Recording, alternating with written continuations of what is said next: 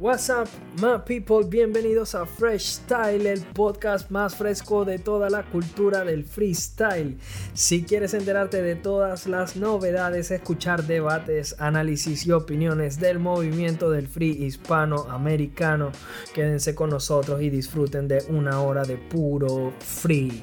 Estamos disponibles en Spotify, Google Podcast y Anchor. También pueden seguir nuestro canal de YouTube, en el cual pueden encontrar los links a través de nuestra redes sociales. En Facebook nos consiguen como freshtal.hh y en Twitter e Instagram como freshtal-hh.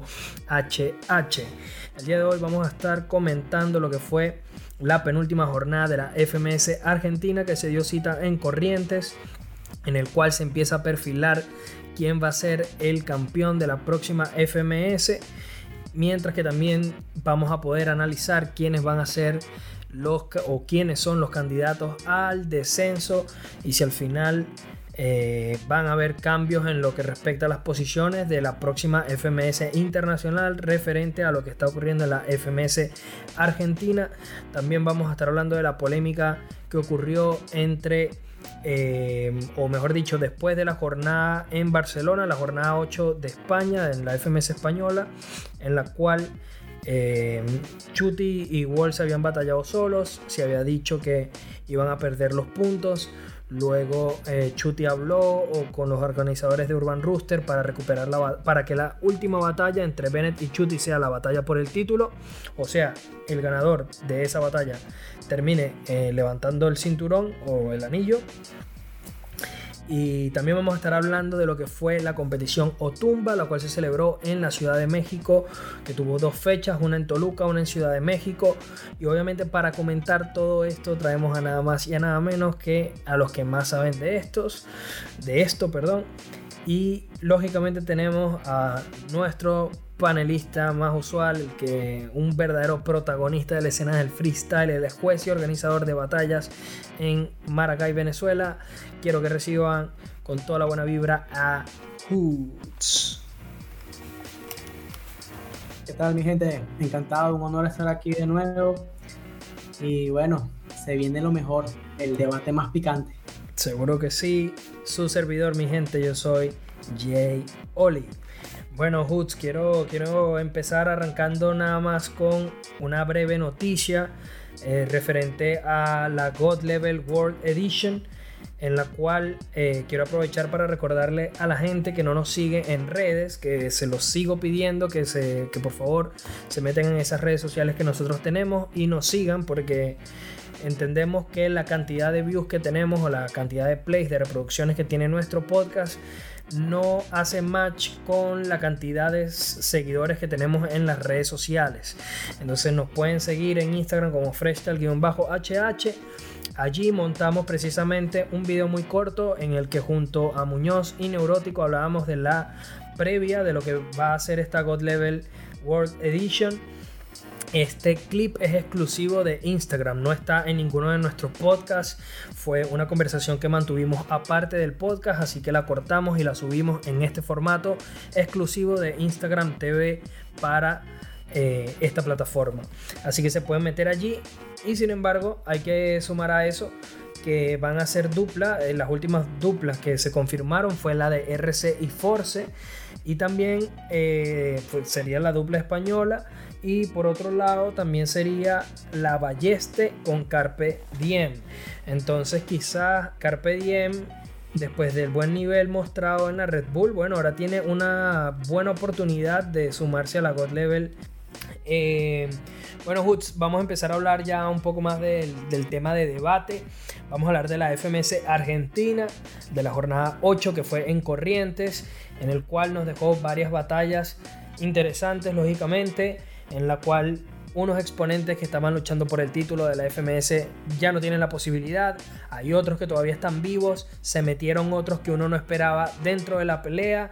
Y al final se está como poniendo este panorama complicado para la última fecha, entonces vamos obviamente a analizar lo que fue esta jornada y qué vamos a esperar de la última jornada de la FMS Argentina eh, para sumar un poco más al capítulo eh, si no me equivoco, el 19, que lo pueden ir a escuchar ya mismo, en el cual nosotros, junto con Kun, eh, predecimos em, qué es lo que va a ocurrir con el tema de los descensos y de la FMS internacional y los campeonatos también, lógicamente, en las cuatro FMS, o sea, en la FMS Argentina, en la de España, en la de Chile y en la de México. Em, bueno, Hoots, arranco preguntándote por eh, Sub contra Replic. Era la batalla por el descenso. Gana Sub, suma 3 puntos. Se acerca un poco más a ese puesto de repechaje. O sea que va a ir en la última fecha eh, Sub a batallar contra Stuart, que es un rival muy fuerte. Mientras que Replic ya se conoce que es el descendido directamente.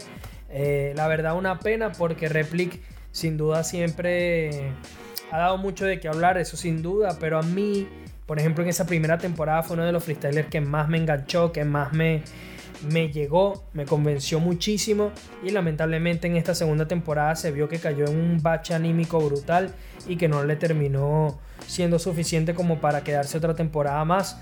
El primer descendido del FMS Argentina es Replic. Eh, ¿Cómo viste esta batalla entre Sub Replic y cuáles son tus impresiones al respecto, Hoots?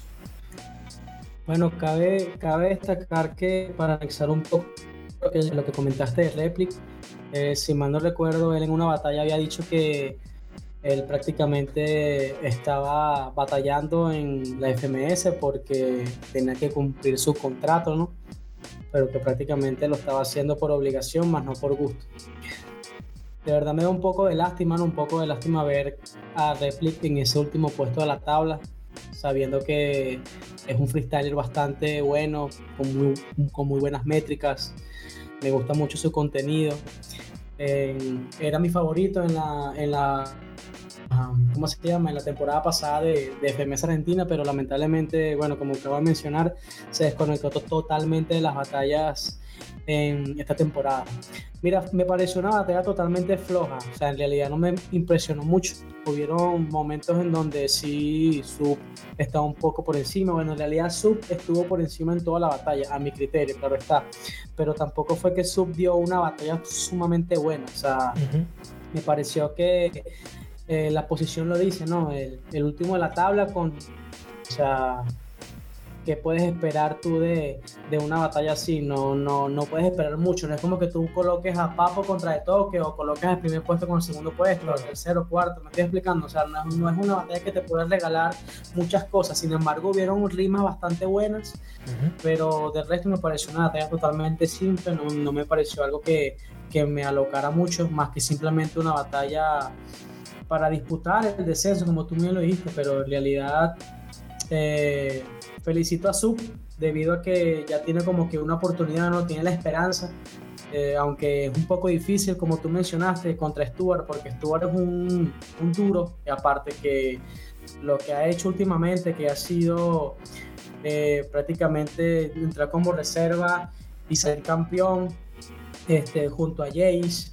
Aparte que Stuart últimamente parece una máquina que, no sé, lanza unos push line, un contenido que de verdad no sé de dónde saca de, de, sus neuronas ese, ese contenido, esas barras, pero me parece que tiene una batalla muy complicada sub y bueno, las esperanzas es lo último que se pierde, pero también hay que ver la realidad que la próxima batalla que tiene es bastante fuerte. Bueno, también hablando un poco de, de otras batallas, eh, algo que le ayudó quizás un poco a Sub a tener todavía la oportunidad de no descender directamente, sino mantenerse con vida en la última fecha para ver si de pronto rescataba el puesto de repechaje, es el hecho de que Stuart le ganó a Nacho, le ganó directamente. Creo que se sigue infravalorando un poco el estilo de, de Nacho que por momentos termina tirando como que estructuras muy sólidas, muy complejas, eh, quizás dejando de lado el punchline, pero con una buena puesta en escena, con un buen flow, con una buena estructura. Eh, sin embargo, en esta batalla creo que no estaba mal votada hacia, hacia Stuart. Creo que hablando precisamente de este freestyler, que ha tenido un muy buen año, eh, dejó un hard mode que fue espectacular y creo que eso es muy pero muy destacable. Eh, también sumará eso pues que que nada, que, que Stuart de verdad que está teniendo un muy buen año, a pesar de que en este caso la tabla de FMS no lo refleje de la mejor manera, pero también es que han habido un par de resultados polémicos, en mi opinión, respecto a sus batallas. Pero nada, la verdad que muy interesante esta batalla porque Stuart sigue mostrando lo mejor de su nivel, mientras que, bueno, Nacho creo que sigue más o menos siendo bastante regular. Para mí lo suficientemente regular como para salvarse. Espero que de verdad eh, se salve, se salve este año porque creo que lo ha hecho bastante bien. Y bueno, veremos entonces qué le depara a estos dos freestylers en el futuro. Hay algo que es muy cierto de lo que acabas de decir, Oli. Por ejemplo, eh, sí sabemos que Nacho ha hecho un esfuerzo bastante grande, ha ido a clases para poder modular mejor, digamos que para poder mm, tener un mejor, una mejor entonación. Y eso es muy destacable ¿no? de Nacho, que se nota no como otros freestylers, o sea, se nota que de verdad quiere esto, que de verdad quiere que la gente eh, lo apoye tanto como lo hacen con los otros competidores. Pero la batalla para mí estuvo muy, buen, muy bien votada, perdón. Porque a pesar de que Nacho sí lanzó buenas estructuras, eh, lanzó una buena puesta en escena. A Nacho le falta algo muy importante, que es algo que prácticamente nace con el freestyle, que nace con, con las batallas de rap, y es el push line. Digamos que su carencia del push line es algo que, que lo puede perjudicar bastante, porque si vemos que de vez en cuando Nacho dice algún push line, tira algún push line y la gente se lo grita, me acuerdo que este tiró unos buenos pushlines en su, en, su batalla contra Trueno. Me gustó bastante esa batalla porque lo vi bastante encendido. Pero digamos que ahorita como que no lo está soltando bastante, no lo está soltando tan a menudo y eso lo está perjudicando bastante. Y bueno, para hablar de Stuart en esa batalla, en realidad Stuart hizo lo que tiene que hacer.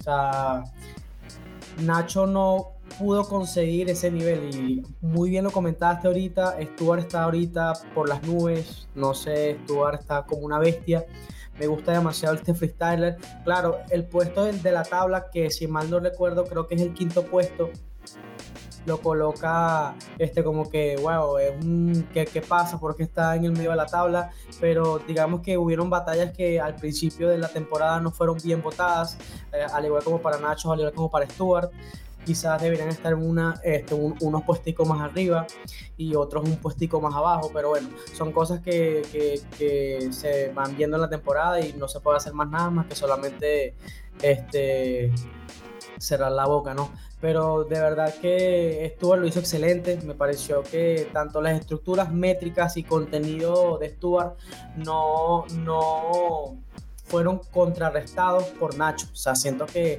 ahí fue cuando, cuando Nacho perdió, ya que Nacho no tiene tanta complejidad al momento de armar una estructura o no tiene tanta este, agresiva, o sea, no, agresividad, no, no tiene tanto contenido al momento de clavar el push line como lo tiene Stuart. Y creo que son plus y son factores eh, que marcan la diferencia en una batalla. Y me parece sobre todo curioso, Hoods, que yo pensé que Nacho iba a tener posibilidades de sacarle puntos a Stuart porque un, día antes de esta fecha de FMC Corrientes, Stuart estaba en un showcase de Lil Supa. Él era como un abridor, era como alguien que, iba a presentar su material antes de que cantara Lil Su. Y bueno, se decía que estaba cansado, que no iba a venir como que con dando, dando todo lo mejor de sí Stuart. Y creo que, mano, no solamente no dio lo, dio lo mejor de sí, mejor dicho, porque la verdad es que Stuart estuvo muy bien. Nacho tampoco se le puso a la par, ¿me entiendes? Y si estás precisamente aprovechando que tu rival está cansado, pues creo que, que hubiese sido la oportunidad perfecta para que Nacho sacara como que algunos punticos que lo alejaran un poco de esa zona de repechaje que de momento está eh, jugando. Y que es una zona de repechaje, mano, que Clan, después de su derrota, eh, que ya vamos a hablar de ello precisamente contra el mismísimo Papo, eh, se acercó más a los, a los puestos de descenso y por su parte, bueno, Papo fue más bien el que se acercó a ganar la liga En declaraciones el mismo Papo dijo que, se veía más realizable este año eh, esa posibilidad de, poder campeonar.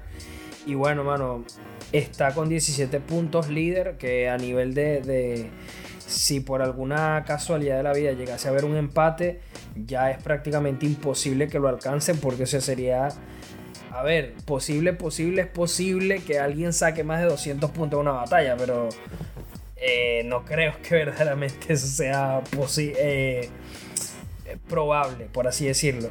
Pero bueno, eh, estuvo Papo contra Clan, un Papo que se tiene que enfrentar en la última fecha a Trueno.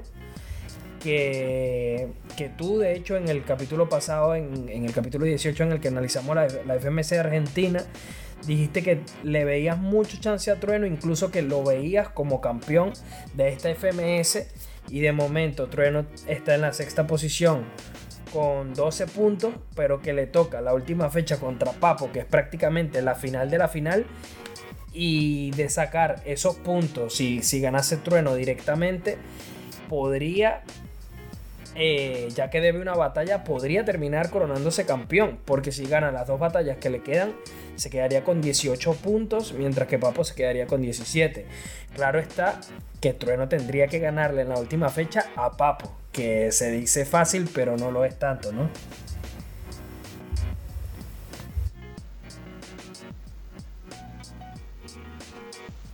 Sí, o sea, es como que una esperanza, pero una esperanza bastante difícil, ¿no? Para Trueno. De verdad que, bueno, si hablamos de la, primero vamos por parte, ¿no? Si hablamos de la batalla de Papo contra Clan, eh, verdad me pareció una batalla totalmente donde Papo hizo, lo, hizo destrozos.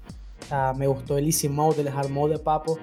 Eh, más bien, me recuerdo que, que un compañero me dijo, anda a verte la batalla de, de Papo contra Clan y ver el Isimoy el modo de Papo, que Papo está vuelto una bestia y esto, y dije, wow, mira, sí, este es el Papo que, que, nos gusta ver, ¿no? Ese Papo que, que hace que toda la sala, que todo el evento, que toda la tarima se vuelva loca, ¿no? Y eso es lo que de verdad debe transmitir un freestyle, que es lo que me gusta a mí al momento de, de poder visualizar la batalla. Mira, eh, siéndote sincero y, tajante, ¿no? Como siempre, mencioné hace unos minutos que sentía que habían unos que deberían estar unos punticos más arriba y unos punticos más abajo, pues y para mí en lo personal siento que Clan es el que debería estar unos punticos más abajo. Siento que Clan esta temporada este, no, no ha dado un nivel así tan grande, me explico, siento que que Clan tiene muchas rimas básicas, muchos pushlines básicos. Sí sabemos que Clan es el maestro de ganarse el público, es querido por cada uno de los expectantes. Le, al momento que freestalea, la gente lo apoya. O sea, tiene como que esa esencia, ¿no? De transmitirle a la gente eh, las ganas de querer levantar el puño y de querer gritar. Pero hay algo que es muy cierto.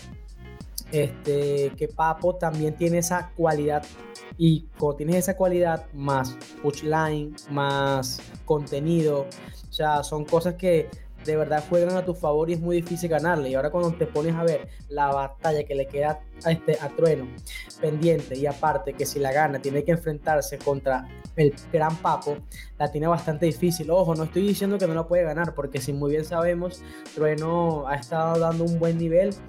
Eh, lamentablemente el internacional le tocó contra, contra Asesino en los cuartos y no dio un buen nivel, pero quién sabe, quizás ahorita está con, con las pilas recargadas.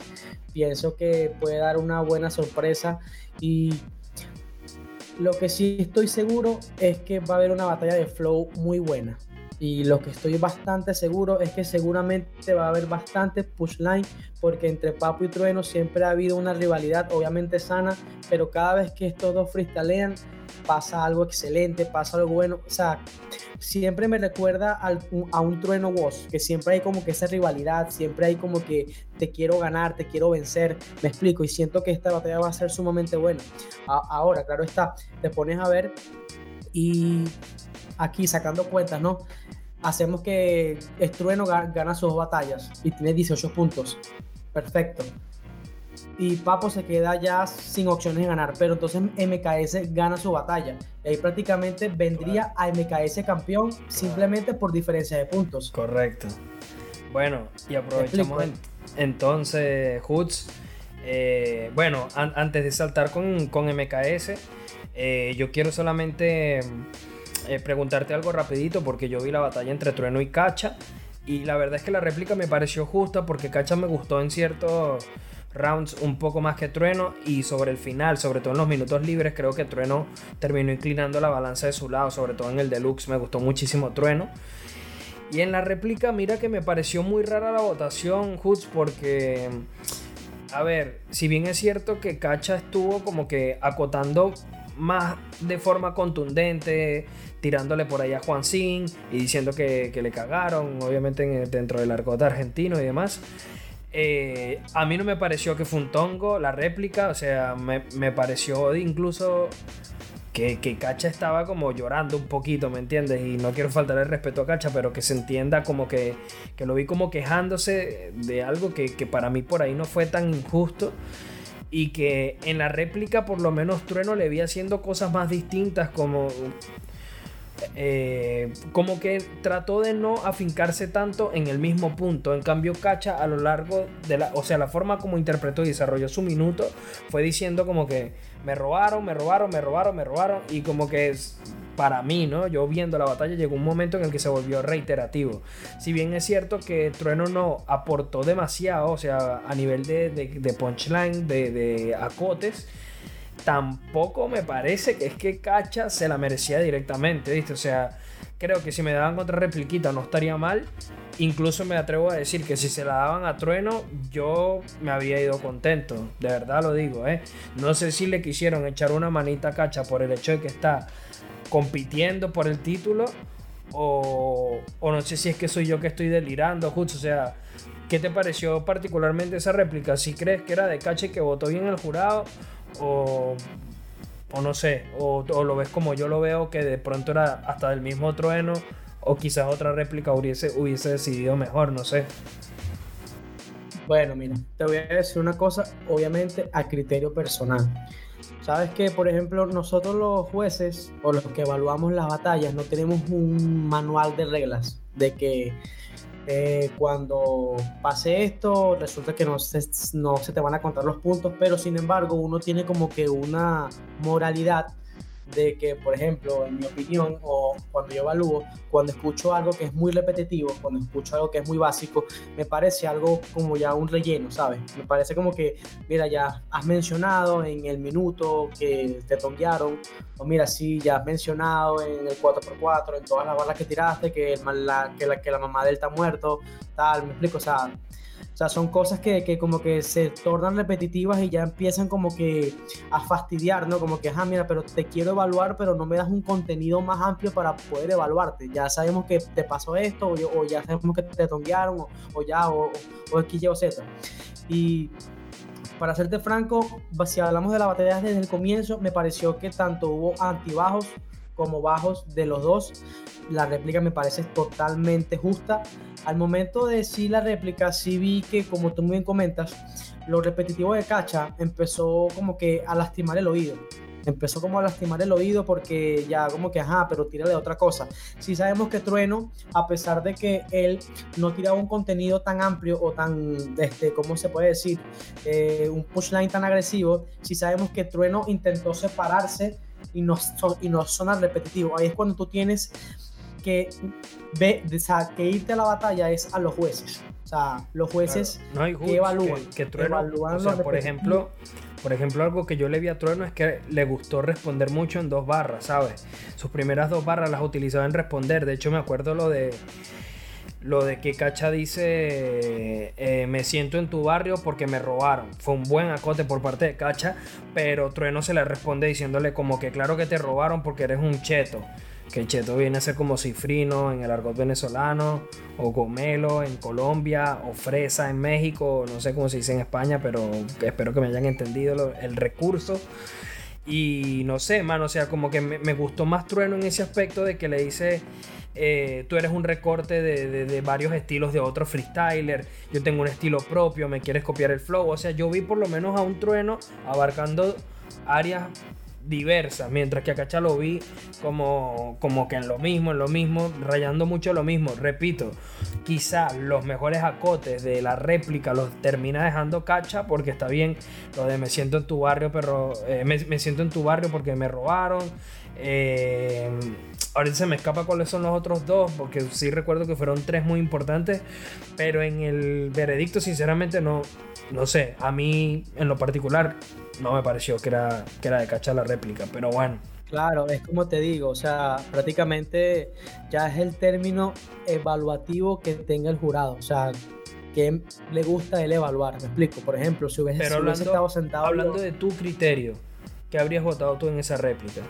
Por eso, exacto. Si hubiese yo estado sentado ahí y veo tan repetitivo este, a Cacha y aparte que veo a Trueno, que él no está, perdón, que Trueno está acotando en las dos primeras barras una respuesta y está utilizando un estilo distinto o no está utilizando tanto la monotonía, yo fuese votado tanto una réplica otra vez o de trueno directa. Obviamente, claro está que cuando ya es réplica, si nos vamos a los puntos, si ya tiene un punto de diferencia por encima, ya prácticamente viene siendo directa de, de, de, la persona.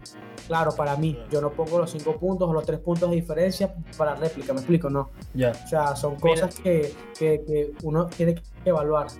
Te quiero preguntar algo em, que, que, estuve viendo en una entrevista de Toque.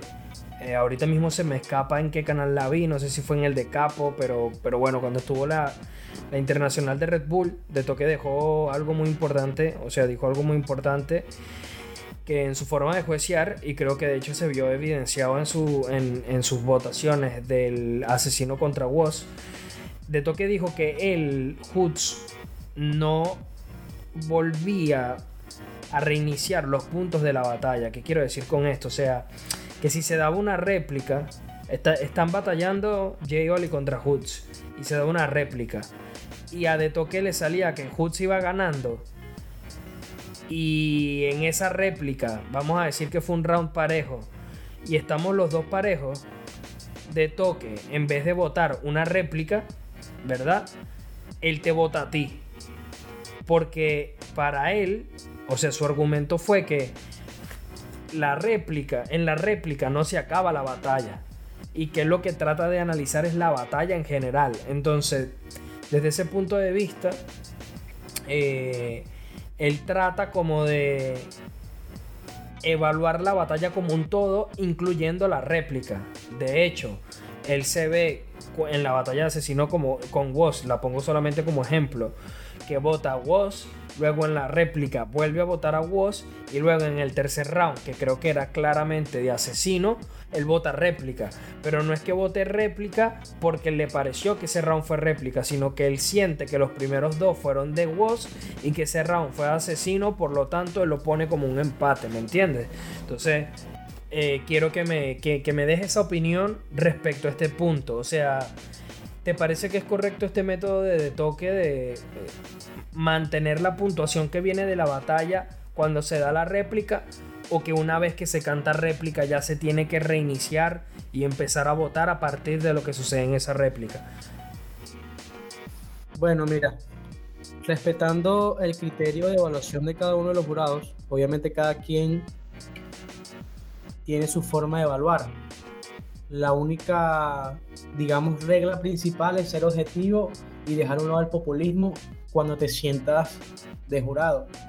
Pero, por ejemplo, en mi caso, me parece un poco raro, ¿no? O sea, por ejemplo, si yo tengo a la persona ganando por dos puntos, pero resulta que son tres puntos distintos, o sea, perdón, son tres puntos para, de diferencia para ganarte una batalla. ¿Ya? Yo canto réplica, pero entonces, ¿por qué no canté de una vez? O sea, si ya lo veía ganando y entonces en la otra réplica resulta que están igualados en puntos, yo sumo completa la batalla y da él, ¿por qué no lo, por no lo doy de una vez? Me explico, o sea, son cosas que, que, que, para mí no, no vienen al caso, porque en el término de plaza no, no es por puntos, me explico, no es como en el FMS que son 5 puntos de diferencia para tu poder en una batalla. O sea, en plaza es algo que si tienes un puntico de diferencia, un plus de diferencia, ganaste la batalla. Me explico, obviamente, eso de evaluar la batalla desde el principio hasta el final está sumamente correcto, porque tú no puedes guiarte por la réplica y olvidar todo lo que se dio en la batalla, porque así como el que el que lo hizo bien en la batalla normal lo hizo un poco mal en la réplica, pero el que lo hizo mal en la batalla lo hizo bien en la réplica, entonces ya como te llevaste la réplica está listo. No, tienes que obligatoriamente evaluar toda la batalla, puntuar toda la batalla. Desde el comienzo hasta el final para poder dar, para poder dar tu veredicto. O sea pero que tú, por ejemplo, si, si batallan asesino contra Woz y asesino, tú votas por asesino y después en la réplica te parece que Woz es mejor, tú votas réplica. En vez de votar a Woz, tú votas réplica. No, votaría este. Por ejemplo, lo que pasa es que. Bueno, te voy a contestar. Yo votaría Woz. ¿Por qué razón? Porque ya con, va con, cuando tú vas a una competencia de esa magnitud, ya eso tiene como que unas reglas, ¿sabes? De evaluación. Lo que pasa es que, obviamente, no es que bueno, como tal, a ver, Hutz, a ver, no es que las tenga o no las tenga, porque la cuestión está en que, por ejemplo, como tú bien dices, el formato FMS tiene sus reglas. Pero en este caso, cuando obviamente solamente está, utilicé el, a Red Bull como ejemplo y las votaciones del Deto como ejemplo. Pero, o sea, lo que yo quiero decir, o sea, yo te voy a fijar mi posición muy claramente. Yo creo que, volviendo a tomar Asesino y Woz como ejemplo, si Asesino y Woz batallan, ¿verdad? Y yo creo que ganó Asesino, y yo voto por Asesino y mi voto junto con el resto de los jueces sale réplica, indistintamente como se hayan dado los votos, eh, dos votos, dos réplicas un asesino o dos asesinos, tres réplicas, como sea que se hayan dado, en el momento en el que se da la réplica, yo, para mí ya esa batalla se acabó, ¿se entiende? O sea, yo evalúo, evalúo lo que ocurre en la réplica y voto lo que pase en la réplica. O sea, yo no guardo votaciones de la batalla o del round anterior, por así llamarlo. Deto no hace eso. Deto guarda y entonces si el round 1, por decirlo de alguna forma, si la batalla la gana asesino y luego la réplica la, la gana Woz, él no va a votar a Woz, él va a votar réplica porque él dice, este ganó uno, este ganó uno. Entonces los dos están empatados. Y él vota réplica, ¿me entiendes? Entonces, obviamente yo lo decía como a nivel de criterio, pues no tanto eh, el formato y tal, porque al final vale. Eh, Red Bull tendrá su, su, formato, lo mismo FMS, etcétera. Pero yo me refiero a, a tu criterio como tal, porque es lógico que en este caso Deto tiene su criterio y competición a la que vaya, él lo mantiene, ¿sabes?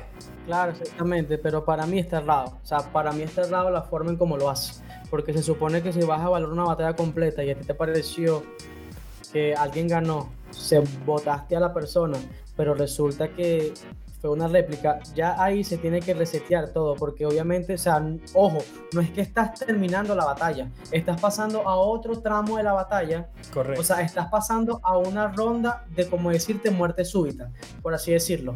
Un ejemplo. Entonces, obviamente, ya ahí tú empiezas a evaluar desde cero esa ronda, porque por algo se llama réplica, porque prácticamente lo que estamos dando es este, ¿Cómo, o sea, ¿cómo se dice? Estamos dando evaluaciones erradas y, vamos, y entonces estamos dando réplicas innecesarias o estamos dando ganador a alguien solamente porque tenías unos puntos de antes de la, de, la, batalla, de la batalla normal. No puedes. O sea, a mi criterio no lo hago porque eso, primero, tú pudiste haber votado, pero si ya en la siguiente ronda, en la réplica, el otro lo hizo mejor. Tú no le puedes quitar la oportunidad a la otra persona. Me explico, solamente porque no, este lo hizo mejor en este, pero este la réplica. Entonces, ¿para, entonces, ¿para qué existen las réplicas?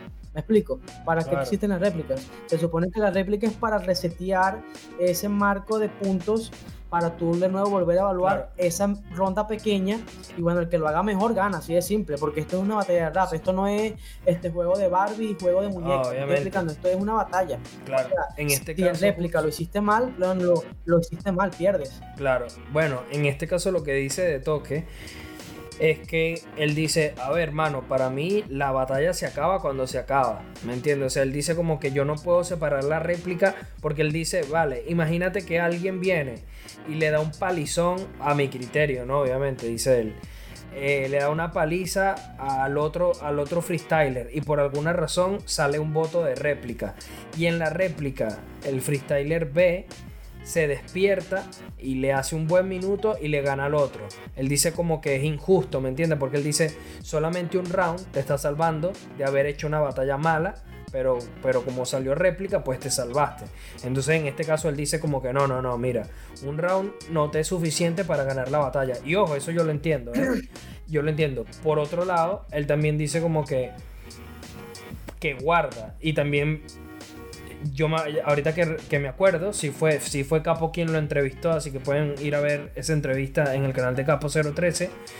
Y, y Capo le dice yo no lo hago así, porque Capo también dice algo muy interesante, que es que él dice, a lo mejor yo como juez individual, como independiente, percibí ciertas cosas que para mí me sale en mi hoja o en mi forma de pensar o en mi forma, en mi perspectiva eh, ganador, un freestyler por encima de otro.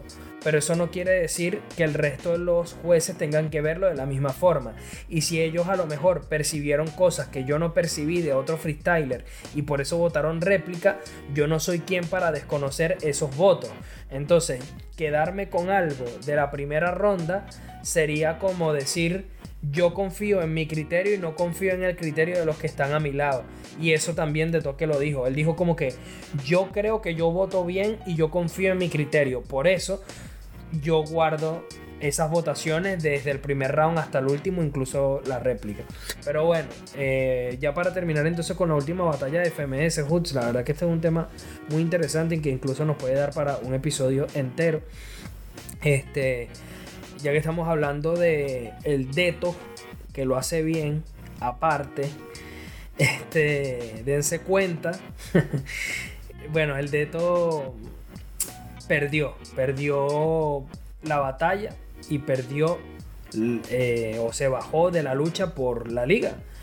Eh, la verdad, una lástima porque de todo estaba haciendo una muy buena temporada, había empezado muy bien, en las últimas batallas no le estaba yendo de la mejor forma y bueno, Hoods, lo único que quiero acotar de esta batalla es que MKS está espectacular. O sea, de verdad está muy bien. Y lo que tú comentabas eh, hace rato, eh, hermano, se metió en la lucha por el título. O sea que cuidado que si Trueno le echa una vainita a Papo, MKS todavía podría quitarle el título. Ojo, ya con una réplica que saque Papo contra Trueno, ya prácticamente Papo es campeón, pase lo que pase, porque, mano, va a ser muy difícil que lo igualen en puntos por batalla. O sea, sería, tendrían que hacer batallas perfectas, tanto MKS como las dos que le quedan a Trueno, para verdaderamente sacar una diferencia eh, que le permita pasar a Papo en puntos. Pero en fin, MKS a un nivel brutal, que por cierto, recuerden, nunca se metan con el perro de MKS.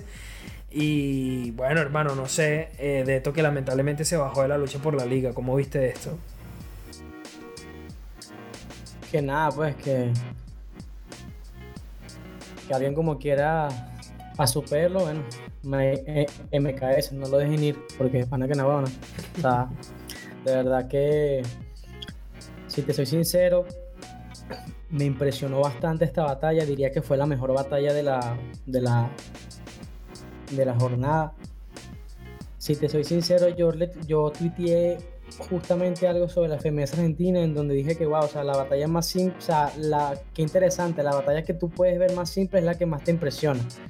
Y es que, o sea, sí veía como que esa batalla algo buena, pero digamos que no le tenía tantas expectativas. O sea, de verdad, siendo, siéndote sincero, para mí ganaba de toque, o sea, pensaba que iba a ganar de toque, ojo, pensaba que iba a ganar de toque cuando yo vi mi MKS contra de toque. Ahora, cuando yo la escuché, dije, wow, o sea, ¿qué le pasó a MKS? O sea, MKS está, o sea, fue como que dijo, bueno, tengo tantos puntos, si le gano a este chamo, yo puedo pelear, puedo pelear el título, así que bueno, vamos a hacerlo, vamos a poner las pilas. Y lo hizo.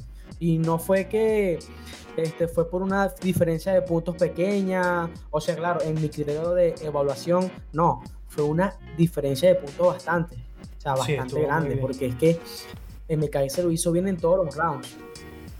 Y un MKS, no estuvo ningún tipo de antibajo, MKS estuvo totalmente regular. Sí. ¿Perdón? No, que te iba a decir que un MKS que le toca el descendido réplica en la última fecha. O sea que seguro, seguro que va a sacar los tres puntos. Bueno, no seguro, pero lo más probable es que saque los tres puntos. Y entonces ya la presión estaría en los hombros de Trueno y Papo, que literalmente de ellos depende la liga.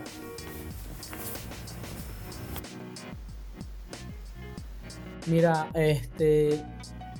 De las cuatro FMS que hay, para mí la que trae más sorpresas siempre es la FMS Argentina. Para mí es la que siempre tiene como que esa, esa cosa de que no sabes qué puede pasar. Y es que no puedo dar un veredicto o no puedo dar una definición de lo que va a pasar porque pues, es más, mira, puedes pasar hasta la más grande locura de que Replic se ponga las pilas y le gane MKS. Y entonces listo, MKS ya tiene, ya no puede pelear por el título, me explico. O sea, son cosas muy locas. Es como que decirte que. Pero también te digo algo, De repente. A veces eso no sé si es virtud o defecto de la misma FMS Argentina, mano. Porque también es que hemos visto unos resultados que a mí me parecen descabellados. Yo, por ejemplo, sigo eh, quejándome del el resultado que le dieron a Replic contra Nacho en el que les dieron una réplica. Y hermano, para mí Nacho lo pasó por encima, pero, pero vamos, con un tractor. Entonces también es como que quizás defecto de la misma FMS el hecho de que no... Sí sabemos, está apretada y da espectáculo, pero mano, no sé, para mí no es tanto virtud, sino que los jueces también se han equivocado en par de resultados. ¿eh? Lo mismo ya lo hablamos con Stuart, este, no sé, ya como que se ha repetido mucho, de hecho el mismo de toque, con el respeto que se merece, hubo un par de batallas antes que le dieron réplicas que para mí no se merecía, pues, que para mí una derrota directa como la de Cacha, creo que si no me equivoco, hablaba, creo que le dieron una réplica y lo estuvimos comentando y demás. Eh, pero bueno, en fin. Este.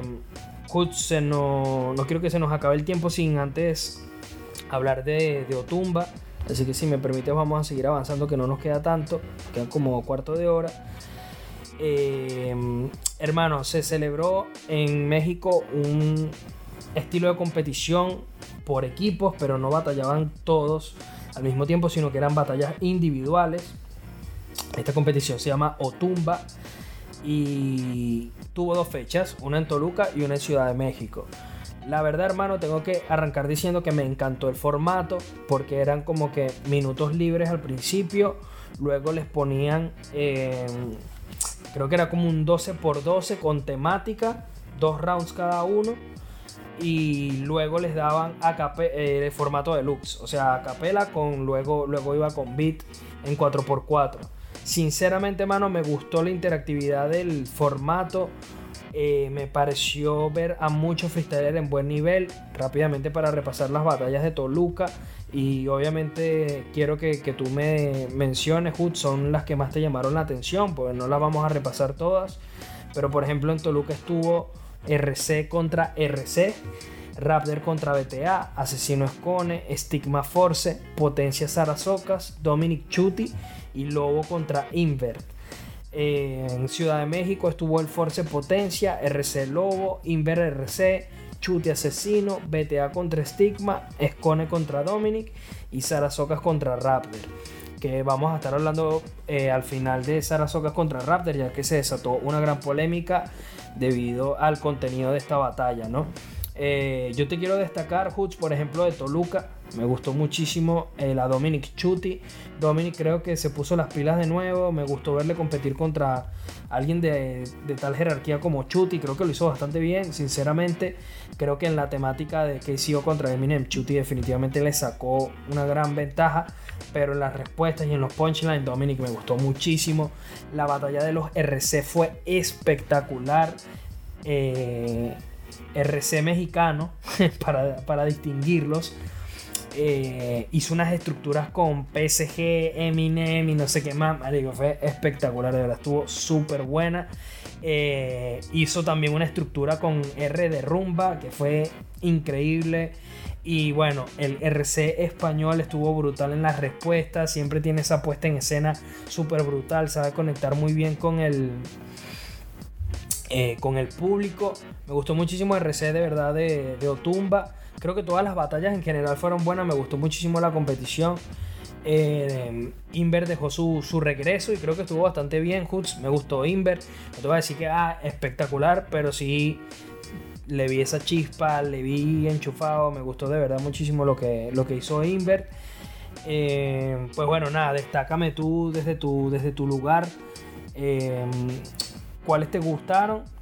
Y las mencionamos rapidito antes de pasar entonces a la Sarasota Raptor que obviamente nos va a, tomar unos cuantos minutos de conversación. ¿eh? Para destacar, me gustó bastante obviamente la de Chuti contra Dominic, la de los dos RC, me gustó bastante la de Scone contra Asesino, me gustó también la batalla de este, Chuti Asesino, me gustó la batalla de, de contra Sarasota. Increíble, hermano. Chuti Asesino fue increíble, hermano.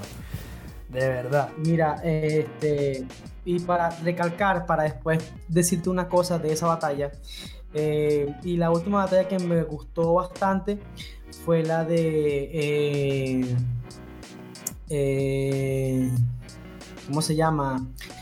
Este, Potencia contra, contra Force. Me gustó esa batalla, tuvo unas cosas ahí bastante que, que, me, que me llamaron la atención.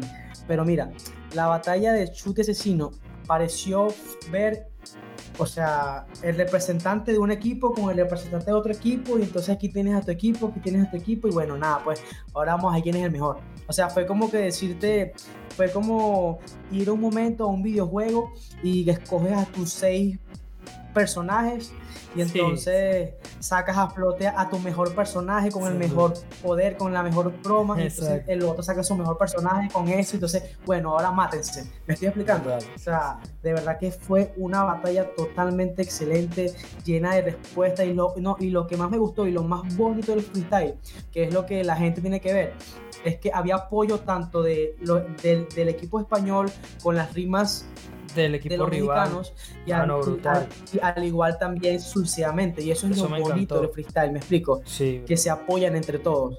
Y eso es lo bonito del freestyle no ese hateo no esas cosas que vamos a hablar ahorita de eso con, con, la polémica con la polémica que se dio pero eso es lo bonito del freestyle me explico que ellos son que ellos son una unión y el público que hay que unir el público se portó de maravilla también gritándole las rimas a ambos. Brutal es que fue excelente. Es que, es, que mira, para los que nos escuchan, este, envíen este episodio, etiqueten a Otumba, etiqueten a Urban Rooster, etiqueten a que por favor Freestyle les dice tanto Oli como Hoots hagan más competencias de este índole, porque de verdad que son competencias que deberían de hacerse más, porque son competencias totalmente extraordinarias, con un público totalmente pulcro, con unos este, participantes totalmente profesionales y eso es lo que uno, el expectante, uno, el amante del freestyle quiere ver. Bueno, Hoots, eh, BTA va en reemplazo de Bennett y lo hace espectacular. O sea, es que hasta eso, ¿me entiendes? Que yo decía, bueno, Bennett, todo el mundo quiere ver a Bennett y tal, ahorita más que todo que vienen de ser campeón con Red Bull. Loco, va a BTA en lugar de Bennett, que sin faltarle respeto a BTA, pero lógicamente Bennett tiene más tablas y, mano, lo hizo increíble. Eh, algo que no quiero dejar pasar por alto, Hoods RC contra Lobo fue un batallón. O sea, me encantó las rimas de doble sentido que tiró Lobo. RC también tiró un montón. Eh, RC hace lo de la rima de la loba. que le dice, te está llamando gordo en tu idioma con, con la complicidad de Sarazocas allí. Y luego también le tiró una que dice, su, su novia se llama Verónica con VIH. Mano, fue increíble. De verdad que RC también me gustó muchísimo en esta jornada. RC el español, lógicamente. Y en la primera jornada me gustó muchísimo RC, el mexicano. De verdad que estuvieron muy bien. Como tú bien decías, mano, la Chuti Asesino fue espectacular.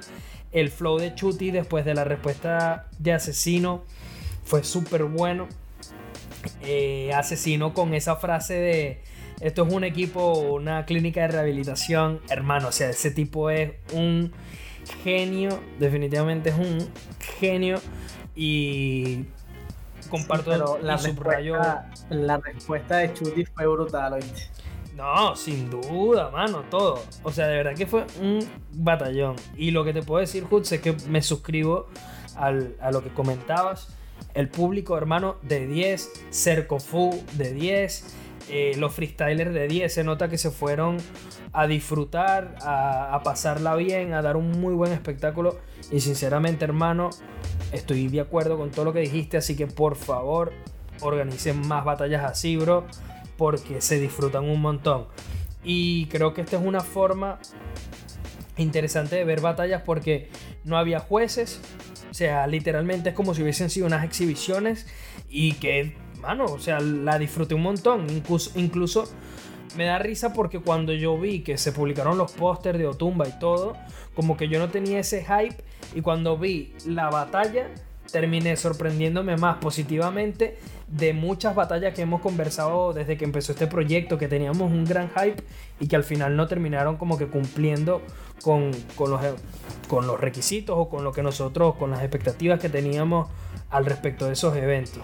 Pero bueno, Hoots, es momento de hablar de la polémica, hermano, porque todas las semanas en este movimiento y en esta cultura, lamentablemente, hay una polémica distinta.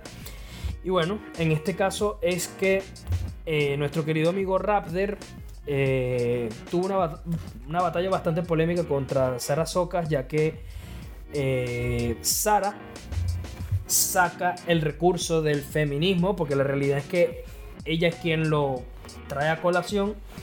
Eh, que mucha gente le ha atacado por eso, pero bueno, precisamente vamos a discutirlo todo. Eh, a Sara, se, Sara viene y saca el tema del, del, feminismo y Raptor, en una movida muy pero que muy atrevida, muy osada, decide asumir el rol de ser un violador y ser un machista dentro de la batalla. Mi primera reacción al ver esta batalla Hoods es que Raptor se fue por el camino que no se tenía que haber ido. Esta fue mi primera reacción. Pero para mí, como yo soy un asiduo consumidor de batallas de freestyle, no me pareció tampoco la gran cosa. Me pareció una muy buena batalla. Raptor dejó frases que me hicieron morir de la risa y que me hicieron gritar y que verdaderamente mmm, lograron el impacto. Fueron barras crudas, ¿eh? Fueron barras crudas, pero es una batalla de free.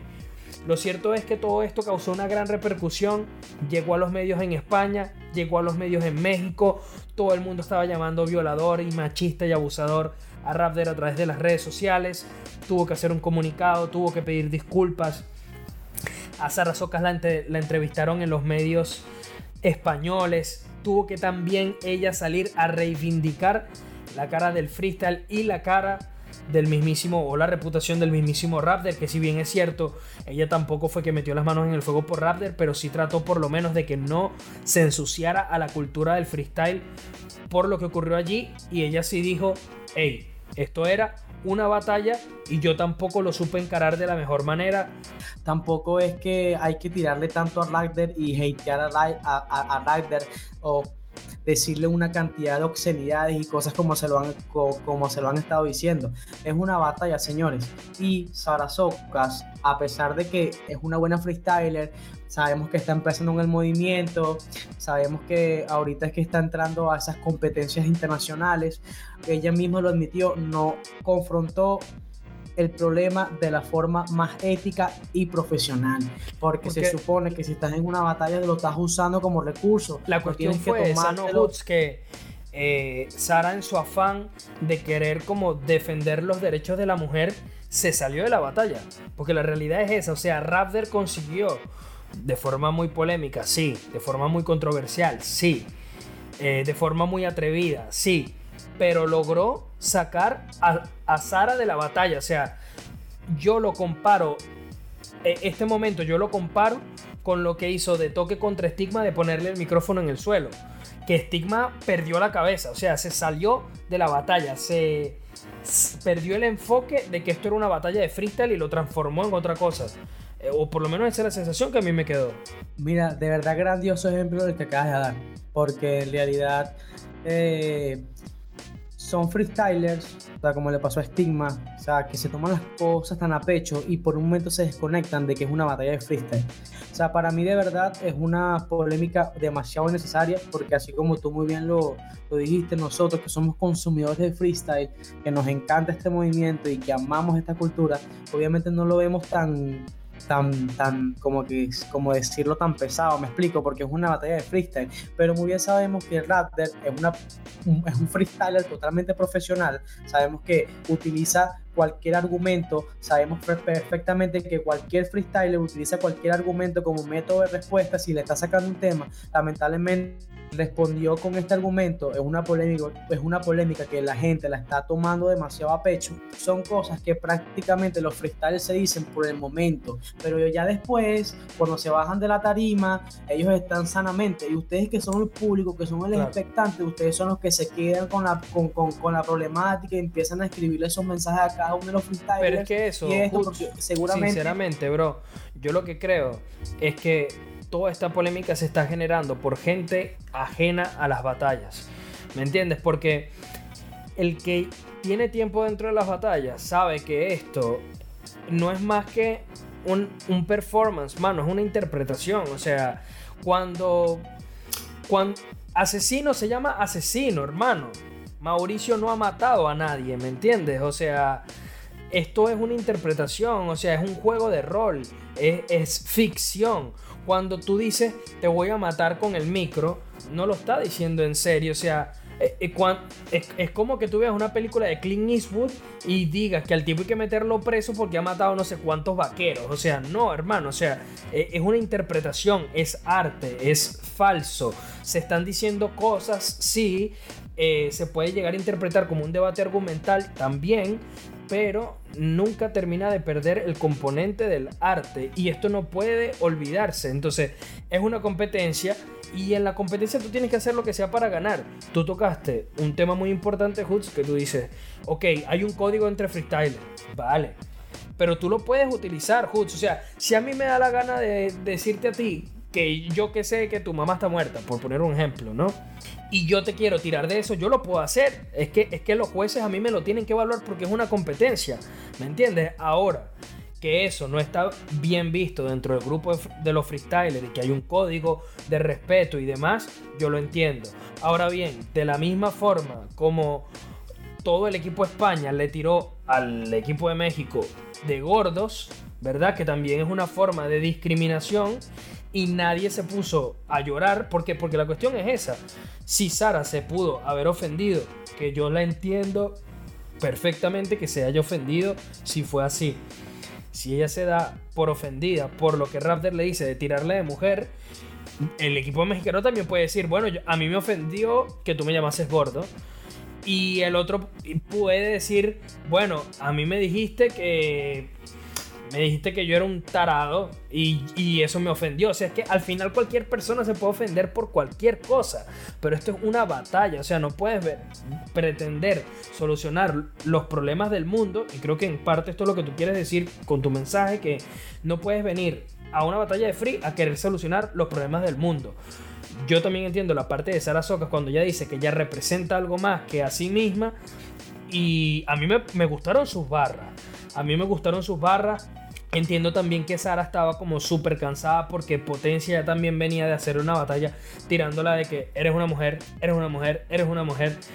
Y entonces luego viene, llega y Raptor va y le tira de lo mismo. Entonces, lógico, pero también hay que decirlo, Raptor no le estaba tirando de eso y fue la misma Sara quien trajo el tema. Entonces, por un lado, se le está criticando fuertemente a Sara por decir que es una feminazi, porque dicen como que, ah, no, tú fuiste la que trajiste el tema a colación, te estás escudando en eso, estás utilizando el populismo a tu favor. Que, mano, al final, si estamos eh, diciendo que Raptor no es un violador por haber dicho las cosas que dijo, pues tampoco puedes acusar a Sara de ser una feminazi por haber querido utilizar barras de conciencia para establecer su argumento dentro de la batalla, ¿me entiendes? Eso tampoco me parece como que algo así como para apuntar el dedo hacia una persona y decir, ah, sí, es que es tu culpa, mano, tú estás haciendo esto mal y tú estás equivocado y los demás están todos bien. Es una batalla. De hecho, te pongo un último ejemplo, Hoots, y ya, bueno, te dejo para que cierres con esto. Eh, hay una barra de Scone que dice, tienes tanta ceja, no me acuerdo a quién se la dijo, eh, pero Scone dice, tienes tanta ceja que a tu lado el Force parece un niño con quimioterapia. Mano, esa barra está en el borde de ofender a alguien. O sea, es una barra súper dura. Y yo creo que nadie en su sano juicio sería capaz de reírse de un tema tan serio como el, como el cáncer, ni de un tema tan serio como la quimioterapia, ni de un niño con cáncer. O sea, eh, ahí está, está poniendo el dedo en la llaga porque está tocando un tema ultra delicado. Pero ¿sabes qué? No fue una polémica, hermano. Y al final se dicen muchas cosas dentro de las batallas que no son ciertas. Es una interpretación, es arte. Ahora bien, que dentro del... De, el freestyle no hay, no hay reglas y se puede decir lo que sea, que yo también soy defensor de que se diga lo que sea, porque tiene que haber libertad de expresión y si empezamos a censurar el freestyle, ya esto pierde todo el sentido, ¿me entiendes? Entonces, o sea, no, no puedes censurar la libertad de expresión del freestyle, hermano, que esto es rap, o sea, el rap desde sus inicios hablaba de, de las cosas que no se decían en otro género, ¿me entiendes? Se hablaba de la realidad que se retrataban en las calles y tal. Y volvemos a lo mismo. O sea, yo cuando escuché la batalla Hoots, yo dije, Raptor se metió en un terreno peligroso. Claro, yo dentro de mi ingenuidad dije, esto es imposible que se haga viral. Se hizo viral. Pero es por eso, hermano, porque nunca los medios tradicionales nunca hablan de freestyle a no ser que sea algo negativo cuando hay algo para vender, cuando hay un lobby detrás, cuando hay algo que, verdaderamente quieren hacer que resuene por todos lados, ahí sí le dan la importancia que se merece. Claro, pero nadie habla, mano, de, de qué sé yo, de todo lo que ha conseguido Danger, de que tiene un Pensum para, para hacer talleres de rap o de freestyle, o, o que tiene un TED Talk acerca del freestyle. O sea, siempre se hablan de las cosas negativas y eso es lo que verdaderamente le da la vuelta al mundo, pero de las cosas positivas nunca se habla. Y es triste, hermano. Entonces, yo nunca voy a poder apoyar la censura y por otra parte vuelvo, vuelvo a reiterar mi mensaje.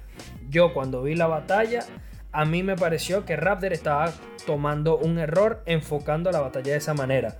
Ahora bien, esa fue su forma de entender la batalla, esa fue su forma de interpretar o de llevar a cabo su performance, pues brutal, hermano, o sea, ese es tu problema. Pero loco, no censuremos y entendamos que esto es una actuación, una interpretación, un espectáculo. De momento se dicen cosas y ya está. Y que cada freestyler escoge sus argumentos y sus bases para defender su punto. Y sin más, bro. O sea, no alimentemos el hate y no alimentemos a la gente que quiere precisamente crear opinión negativa de nuestra cultura utilizando precisamente a las personas que están dentro de esto. Entonces, no contribuyen con eso. Desde aquí, desde mi lugar, solamente les pido eso. Y aunque nosotros, como siempre digo, nosotros no somos quien para educar al público, pero hermano, me parece que es una reflexión muy interesante.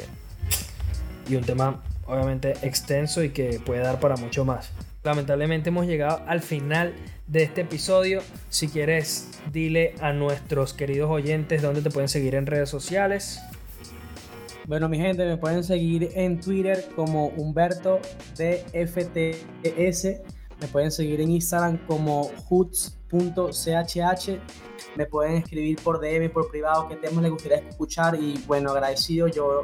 Seguro que sí, mi gente, como siempre, eh, recuerden que me pueden seguir como j.olirap en todas las redes, bueno, en Twitter me siguen como JJOR10. Coliseo, pueden seguir a Coliseo como Coliseo Hip Hop en las redes.